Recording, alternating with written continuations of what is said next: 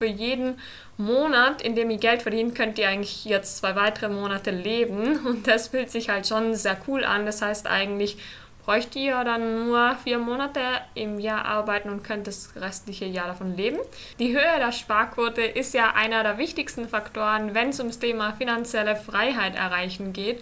Und ich bekomme auch häufiger die Frage, wie hoch denn eigentlich meine Sparquote ist. Und deswegen möchte ich heute in diesem Video mal genauer darauf eingehen, euch meine durchschnittlichen Monatsausgaben und Monatseinnahmen zeigen und dann die daraus resultierende Sparquote. Das heißt, wenn dich das Thema interessiert, dann weißt du, was du zu tun hast. Unbedingt dranbleiben beim Video. Viel Spaß!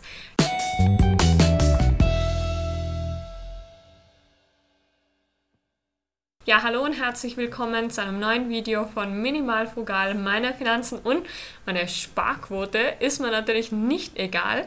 Und im heutigen Video soll es eben mal genau darum gehen, ich werde dir erzählen, wie hoch meine Sparquote ist und warum die so hoch ist, wie sie ist. Und ja, ich würde sagen, wir legen auch direkt los mit dem Video. Bevor wir anfangen, kannst du natürlich gerne auch noch meinen Kanal abonnieren, Daumen nach oben geben und auch gerne reinschreiben, wie hoch deine Sparquote ist und was deine Zielsparquote ist. Ja, du weißt vielleicht, ich bin noch Studentin und ich lebe relativ frugalistisch. So ist ja auch der Name meines Kanals entstanden und ich gebe im Monat ungefähr 750 Euro aus. Ich habe auch schon vor kurzem ein Video gemacht, wo ich genau auf meine detaillierten Ausgaben eingegangen bin. Das kannst du dir gerne anschauen, verlinke ich hier oben, damit ich nicht nochmal alles genau aufzählen muss, aber so grob als Anhaltspunkt, ich wohne in einer Einzimmerwohnung, die ja, für meinen Standort relativ günstig ist, aber doch nicht so günstig. Also ich zahle 470 Euro Miete inklusive Betriebskosten, da kommen dann noch 17 Euro Strom dazu. Dann gebe ich meistens auch noch so 150 Euro im Monat fürs Essen aus oder ein bisschen weniger. Ich habe kein Auto. Ähm, ja, viele Sachen oder viele Kosten, die sonst anfallen, fallen bei mir halt einfach nicht an, wie zum Beispiel Kirchenbeitrag, fällt nicht an, weil ich ausgetreten bin oder es fällt auch nicht die Rundfunkgebühr an, weil man sich in Österreich davon befreien lassen kann. Dementsprechend habe ich dann halt nur Ausgaben für öffentliche Verkehrsmittel von 30 Euro pro Monat und Abos habe ich auch so gut wie fast keine.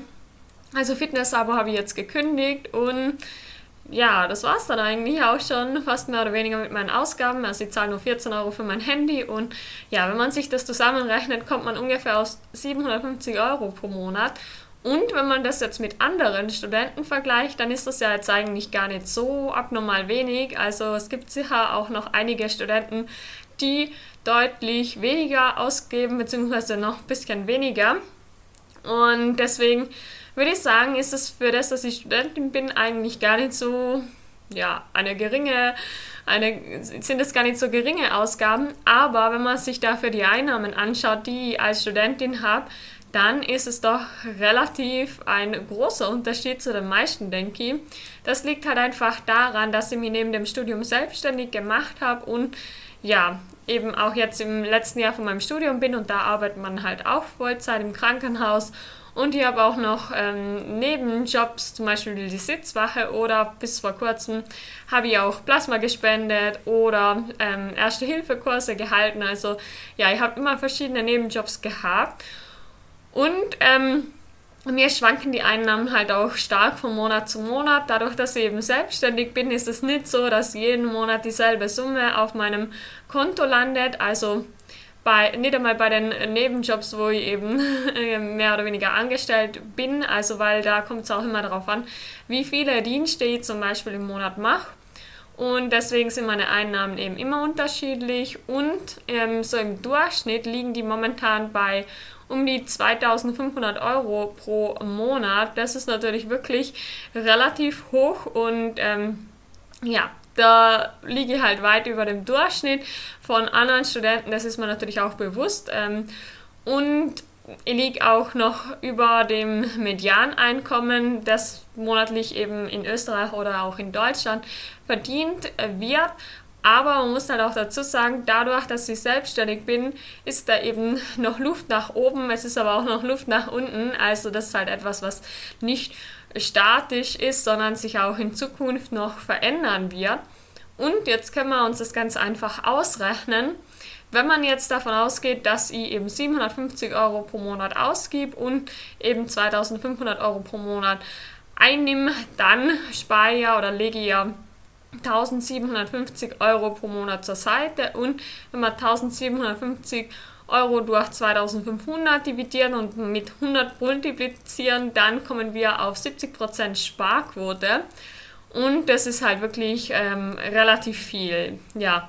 Und falls ihr es jetzt auch noch fragt, äh, wie ich auf die 2500 Euro komme, also das liegt eben an meinen verschiedenen Einnahmequellen und ich gehe da jetzt auch schon von den Nettowerten aus. Also das sind jetzt nicht die Bruttowerte, sondern eben die Nettowerte.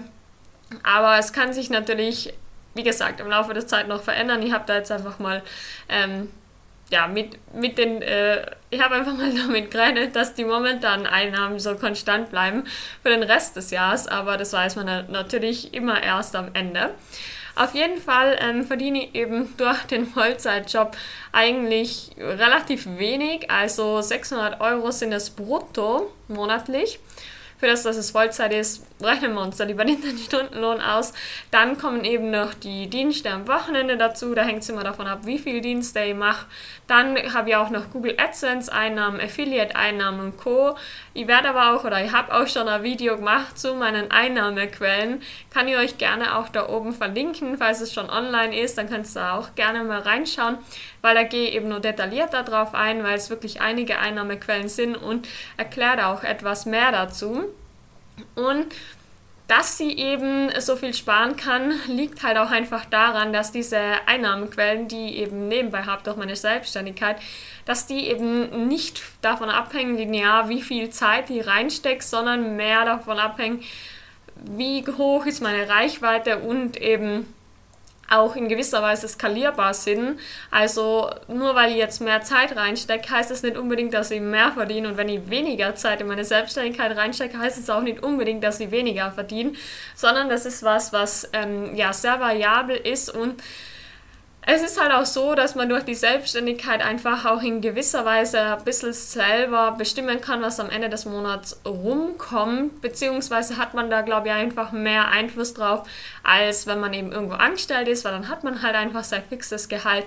Ich meine, klar, man kann dann Gehaltsverhandlungen machen, das ist auch wirklich sehr empfehlenswert, aber auch wenn man sich besonders viel anstrengt, ist es dann halt doch oft so, dass man trotzdem gleich viel verdienen wird. Und ja, das ist halt dann ein bisschen schade, aber in der Selbstständigkeit, da hat man einfach viel, viel mehr Möglichkeiten und kann sich da auch mehr Einnahmequellen irgendwie verschaffen ähm, und da auch immer neue Sachen entdecken. Und da ist halt auch so, je mehr Mehrwert man bietet, je mehr Wert man schafft, desto mehr wird man dann im Endeffekt auch verdienen und deswegen, ich glaube, es ist sehr unterschiedlich, für wen sich das eignet, aber ich bin wirklich sehr froh, dass ich den Schritt auch schon während des Studiums gegangen bin, weil ich dadurch einfach auch sehr viel für mich mitnehmen konnte und lernen konnte und gemerkt habe, dass es eigentlich voll mein Ding ist.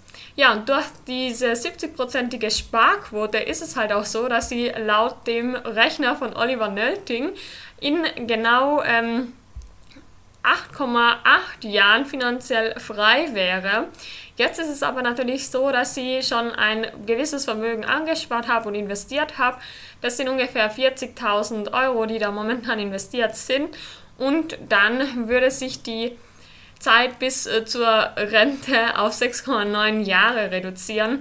Dabei muss man halt auch beachten, dass der Rechner davon ausgeht, dass die Ausgaben konstant bleiben, dass man nie mehr einen Cent dazu verdient. Also alles Sachen, die, denke ich, relativ unwahrscheinlich sind.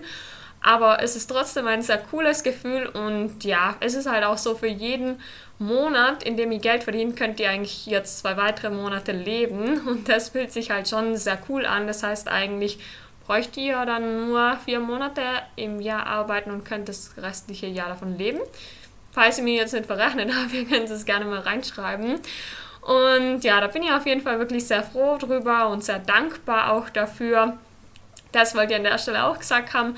Und jetzt wird mich natürlich auch noch interessieren, wie hoch ist denn deine Sparquote und liegt es bei dir eher an den Ausgaben oder an den Einnahmen? Weil im Endeffekt kommt es halt wirklich auf dieses Zusammenspiel an und bei mir liegt es eben an beiden irgendwo. Also ich habe relativ niedrige Ausgaben im Vergleich zu den normalen Arbeitnehmern, aber relativ normale Ausgaben im Vergleich zu anderen Studenten, aber dafür relativ hohe Einnahmen eben für das, dass sie ja eigentlich noch studiere und auch relativ jung bin, aber da ist nämlich auch noch Potenzial nach oben.